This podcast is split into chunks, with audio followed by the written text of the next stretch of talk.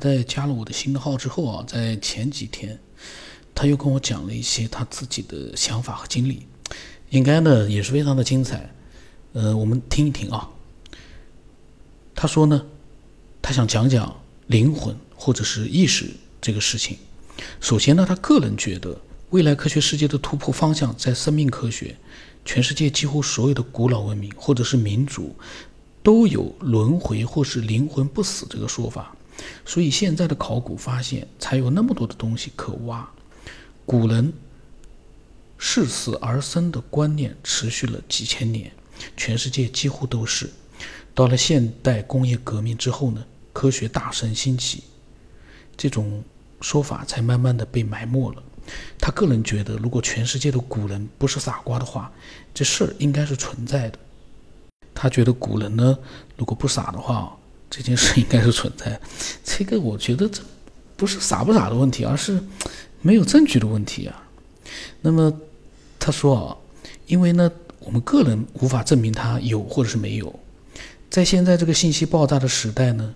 无法直观的确认我们在网上看到的每一个信息是真假的情况之下呢，他的个人习惯是用交叉间接证明的方法来判断，听一听正面的，也听一听反面的，看哪一边提供的证据或者是反对理由合理，来大概的判断，也许不准，但是呢也能梳理一些。另外一个呢就是流传很久的，经过时间考验的，一般都靠谱一些。特别是历史很悠久的古代历史上说的一般都挺可信的，这是他个人的看法。一总体来说，这是蛮理性的啊，他蛮理性的。然后呢，他说一个，他说他说一个他亲身经历的鬼故事。他说以前他小时候啊，大概十四岁左右的时候，挖过一次坟。那个时候大概是九十年代初期，全国都是流行。练气功，他呢也在他父亲的指导之下呢参与了在家里面练鹤形桩。这家伙胆子可真大呀，居然去挖坟，不可思议。他说差不多练了一个月，那个时候呢，他小时候生活的地方在北京东边一个叫燕郊的地方。那个时候呢，那边刚刚开始建设，到处都是工地。他家住的地方边上到处都是工地，或者是正在拆迁的农村。正好他们放学呢，经过一片准备拆迁的坟地。其实那个地方已经迁的差不多了，只剩下还有一个小小高地，上面还有七八个坟头，突出的杵在那里。应该呢是家族坟地，还没谈好钱的事，人家就没有签。他们放学经过那边，看见有一个坟包的一面呢，由于下雨，一侧的土。塌了，露出一些腐败的木材的痕迹。他们走上去一看，就知道是棺材的一头露出来了。木头已经腐败，和土混在了一起。于是呢，他们好奇心大起，从旁边捡了几根棍子，开始捅那个棺材露出的头。那个时候是冬天，天黑的比较早，加上他们放学之后呢，又去踢了一会儿球，天也快黑了。等到天大概擦黑的时候，漆黑的时候呢。他们把那个棺材捅了三分之一，哟，这帮家伙胆子很大哦，才十几岁。外面一看呢，就是掏了个洞，弄出了一个人的头骨和一些肋骨的遗骸，还有五个铜钱。后来知道呢，那个铜钱是民国纪念币。哎呀，这些小孩子那个时候胆子那么大哦，这真的是我我感觉哦，确实的很厉害。那么后来呢？大概天黑了，天大概黑了之后呢，他们几个小孩子就分了那五个铜钱，赶紧回家了。结果呢，当天晚上他就反复的睡不着觉，很精神。他记得大概是晚上一点多的样子呢，他迷迷糊糊的肚子疼，起来上厕所。到了厕所，后来又不疼了，蹲了一会起来呢，准备回去接着睡呢。结果一站起来，眼前忽然一黑。他的意思就是突然的黑了，就是很黑，什么都看不见。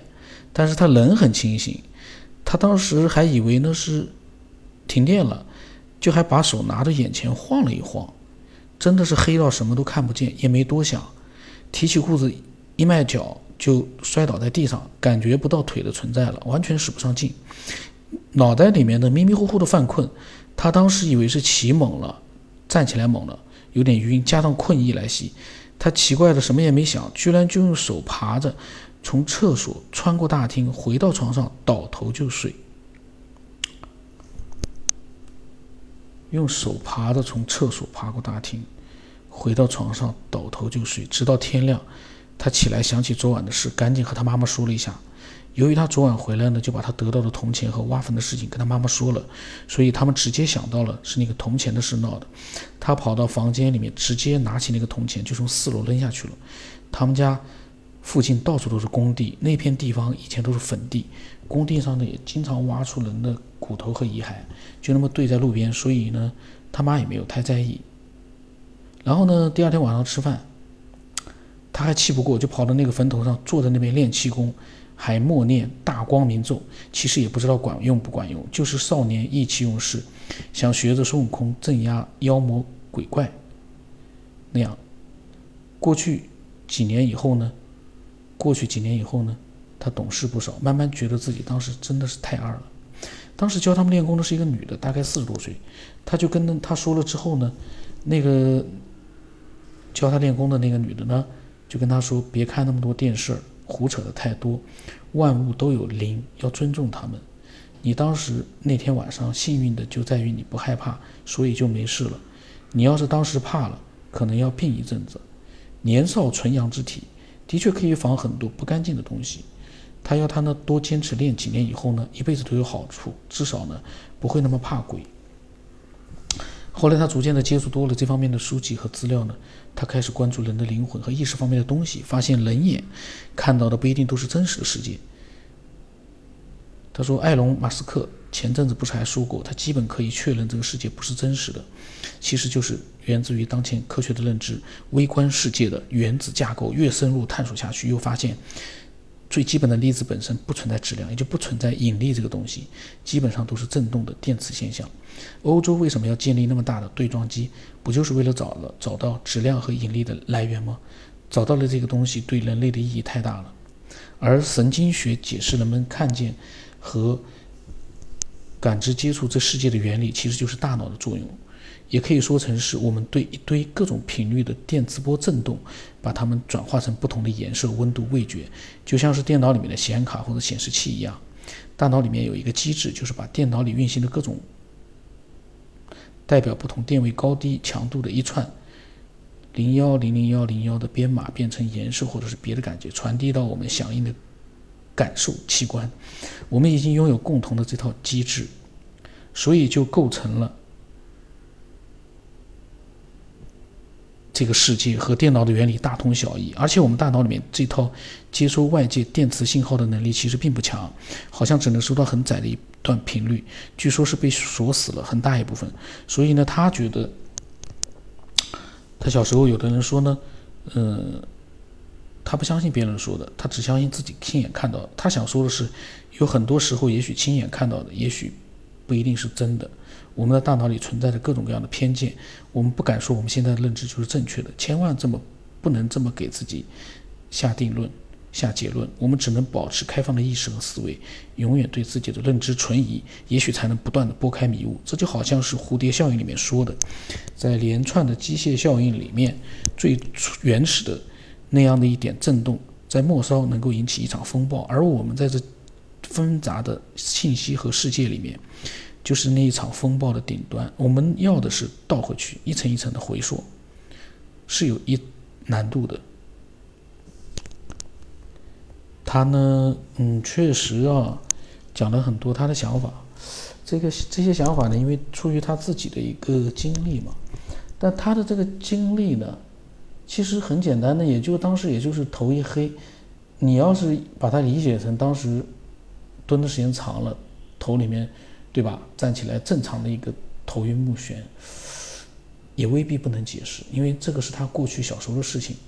他现在可能回想起来呢，觉得那个时候呢是黑了一段时间，伸手不见五指。嗯，但是那样一来呢，就在当时他那个几一分钟里面，嗯，也有可能就是他的视觉出现了一点点，因为蹲久了出现了一点点问题，也不能排除这个可能性。因为他光是他的这样的一点描述啊，你不能确定他真的是碰到了什么样的呃鬼魂意识、鬼魂之类的，没法肯定。刚才的描述确实呢，他是黑了，眼前黑了，腿站不动了，但是你这个腿嗯站不起来了，没力气了，你可以解释为你蹲的时间太长了呀，这个这个也是有可能的，否则的话那个腿难道是鬼魂让你看不见手，然后腿也动不了？它的意义何在呢？惩罚你一下吗？可能性有，但是呢，就是如果仔细的，你要是把它要去判断它的真假的话呢，可能呢还是缺乏一个，因为就像他自己所讲的，细节就那么多，光是从这样的一些嗯细节里面呢，他是自己是亲历者，我们从这些细节里面，其实我们没法判断他是看见了什么，或者是因为什么造成了。他当时的一个眼前一黑，腿一软，因为这两个现象状态，并不是说我们正常情况下不会出现。我不知道大家没，呃，就是表我也没表达清楚啊。他所说那个状态，我们小的时候不是说不可能出现，蹲的时间长了，一站起来头一晕，头一晕，腿一软，这个这个也是有可能的，只不过呢。他当时腿麻了之后呢，他就爬回到自己的床上去了。嗯，怎么怎么讲呢？可能是有一种神秘的力量，也可能没有。因为从他的描述里啊，我只能得出这样的一个结论：有可能有，也可能没有。你不能因为这样的一个描述就肯定他是有灵异的东西，或者是比较嗯看不到的一股力量。造成了这件事，我觉得不可以这么去肯定，因为我们不是亲历者，我只能从描述里面去判断。因为他的那个眼前一黑或者腿一软，和他们下午所做的那个事儿没有必然的联系。他如果说他同学也出现这个情况了，那几个同学也出现这个情况了，那我觉得那就对了，是神秘的力量了。可是只有他出现的话，我们就不好去判断，对不对？